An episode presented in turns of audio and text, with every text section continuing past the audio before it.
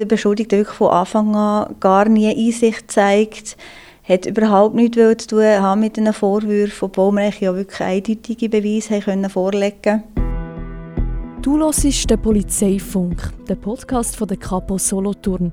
Ich bin Tamila Regic und ich wollte herausfinden, wie es bei der Polizei wirklich zu und her geht. Wie geht man eigentlich bei so einer Hausdurchsuchung vor? In der heutigen Episode erklärt uns das die Marslin. Ich bin Marslin, ich bin 39. Ich arbeite seit 16 Jahren bei der Polizei und seit 11 Jahren auf dem Wirtschaftsdeliktendienst auf der Kriminalabteilung. Du hast es gerade erwähnt, der Wirtschaftsdeliktendienst. Das klingt schon mal recht komplex. Was versteckt sich genau hinter dem Begriff? Wir verfolgen eigentlich Delikte im Bereich von Vermögen, also alles, was eigentlich gegen das Vermögen ist. Betrug, Geldwäscherei, Veruntreuung, alles in diesem Bereich. Sind das Privatpersonen oder Firmen? Oder wie kann man sich das vorstellen? Das kommt immer ganz darauf an, es kann beides sein. Firmen, Geschäftsführer von Firmen, aber auch Privatpersonen. Was ist dann genau dein Aufgabengebiet, wenn jetzt eben so ein Fall reinkommt? Bei uns kommen die Fälle vor der Staatsanwaltschaft direkt rein. Also die Strafanzeige ist eigentlich schon gemacht. Jemand hat schon Strafanzeige äh, bei der Staatsanwaltschaft eingereicht. Wir kommen nachher wie einen Auftrag über von der Staatsanwaltschaft. Sie sagen uns nachher, ihr müsst hier ermitteln, die Personen befragen, machen eine Hausdurchsuchung, gehen die Personen verhaften. Und da so fangen wir nachher eigentlich an. Wir kommen die Akten über, wir mit dem Aktenstudium an. Wir machen Umfeldabklärung über die beschuldigte Person oder die Firmen wir probieren im Vorfeld alles abzuklären. Und wenn du uns so einen kleinen Alltag mitnimmst von dir, wie sieht der so aus? Startet der da? Ist der völlig unbestimmt? Kann der egal wo sein? Wie sieht das aus? Ja, bei uns ist es schon eher in geregelten Bahnen. Also es ist jetzt nicht so wie auf der Sicherheitsabteilung, wo man nie weiß, was passiert.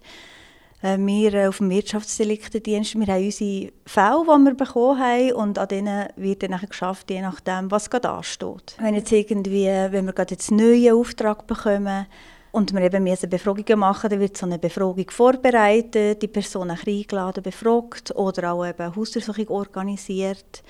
Da muss man abklären, was brauche ich überhaupt, wie viele Leute müssen mitkommen was erwartet mich dort, welche Gefahren, welche Ris äh, Risiken. Und dann tut man das eigentlich alles äh, im Vorfeld abklären. Und dann tut man den Tag X bestimmen. Und dann geht man an die Hausdurchsuchung, macht dort die Hausdurchsuchung, nimmt die Sachen mit, die man will, Unterlagen, IT-Sachen, Vermögenswerte. Wie kann man sich das vorstellen? Wie lange beschäftigt euch die Fälle? Also haben ihr mehrere dafür längere und komplexere Fälle oder ganz unterschiedlich? Wie sieht das aus? Unsere Verfahren sind komplexer und sicher auch zeitaufwendiger. Zum Teil müssen wir eine Finanzanalyse machen.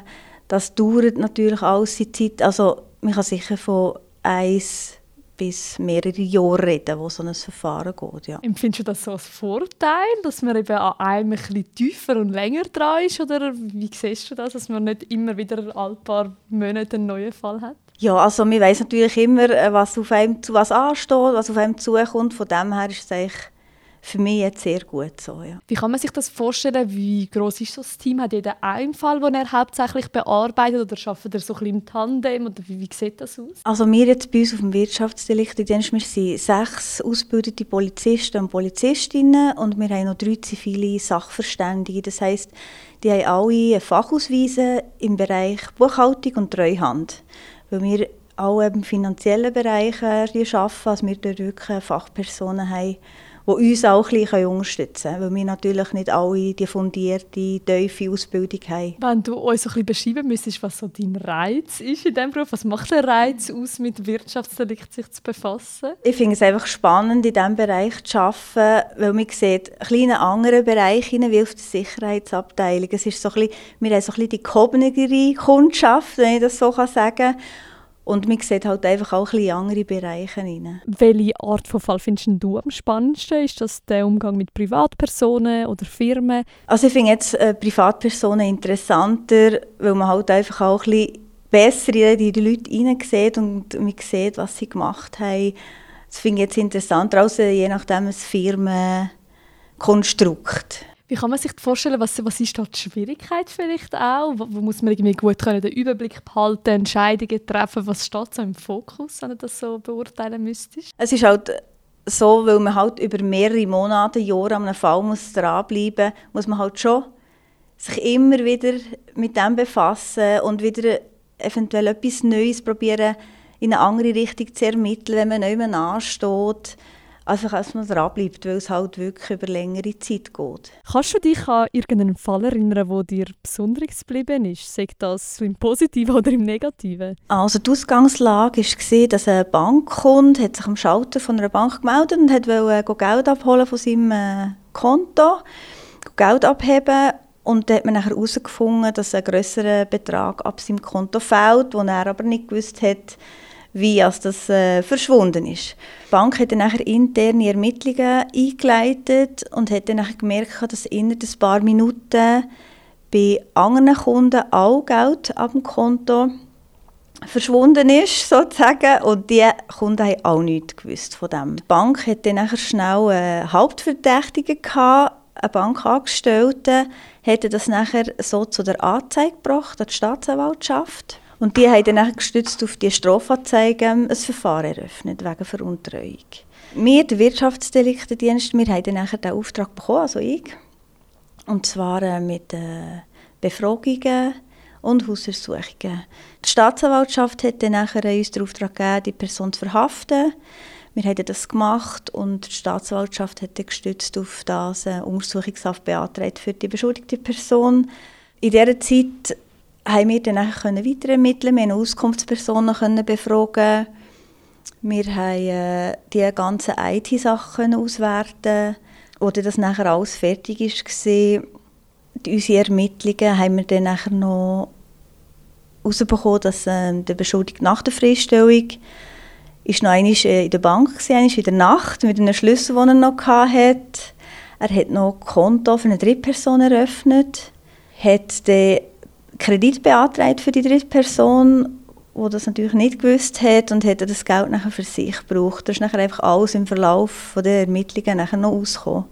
Genau, und äh, was eigentlich noch speziell ist, war, der Beschuldigte wirklich von Anfang an gar nie Einsicht zeigt, hat überhaupt nichts zu tun haben mit den Vorwürfen, obwohl wir ja wirklich eindeutige Beweise vorlegen konnten ja, das war noch speziell. Gewesen. Du hast vorhin schon so erwähnt, Risiken, Gefahren. Von was redet man da? Was ist da auf der Liste? Was, was muss man beachten? Man tut natürlich im Zug von der Umfeld, Umfeldabklärungen schauen, ist die Person bei uns eventuell schon vermerkt, ist die bei uns schon mal vorgekommen, hat die eine Waffe, ähm, weist etwas auf eine psychische Erkrankung hin. Man schaut wirklich, schauen, dass man alles Mögliche abklären kann dass man auch auf der sicheren Seite ist, wenn man dort, wir gehen dort in eine fremde Wohnung, wir wissen nicht, wie es dort aussieht, dass man wirklich auf alles vorbereitet ist. Wenn wir bei diesem spezifischen Fall bleiben, was ist denn genau das, was dich fasziniert hat oder was geblieben ist? Ist es eben, weil man am Anfang das Gefühl hatte, nein, der hat das nicht gemacht und dann irgendwie ist es am Ende dann doch relativ klar gewesen, die Beweislage oder was ist es gewesen? Ja, es ist eigentlich